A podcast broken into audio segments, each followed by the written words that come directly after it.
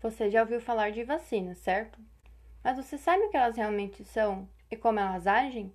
Eu sou a Lara e vou te ajudar a compreender.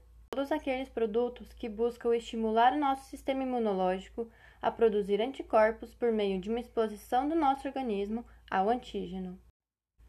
O antígeno é o microorganismo que atua como agente causador das doenças, como por exemplo vírus e bactérias. Mas para fazer uma vacina são utilizados microorganismos mortos ou enfraquecidos, ou ainda apenas uma parte dele, para que o nosso sistema imune reconheça as proteínas do antígeno, criando uma memória imunológica com a produção de anticorpos.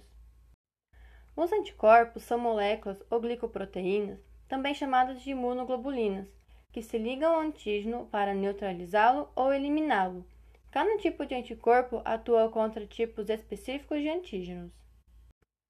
Depois que estivermos vacinados e produzirmos os anticorpos para um determinado antígeno, se invadir o nosso corpo, os anticorpos já estarão prontos para agir contra esse antígeno. Não desenvolveremos a doença, porque a ação do organismo será muito rápida.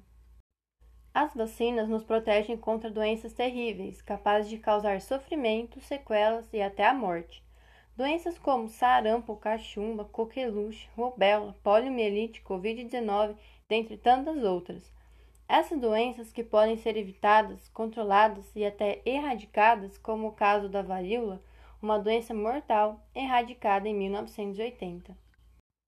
Aí você pode estar se perguntando: mas se as vacinas são uma das maiores inovações tecnológicas da humanidade, nos protegem e salvam vidas, por que algumas pessoas têm medo de vacinas?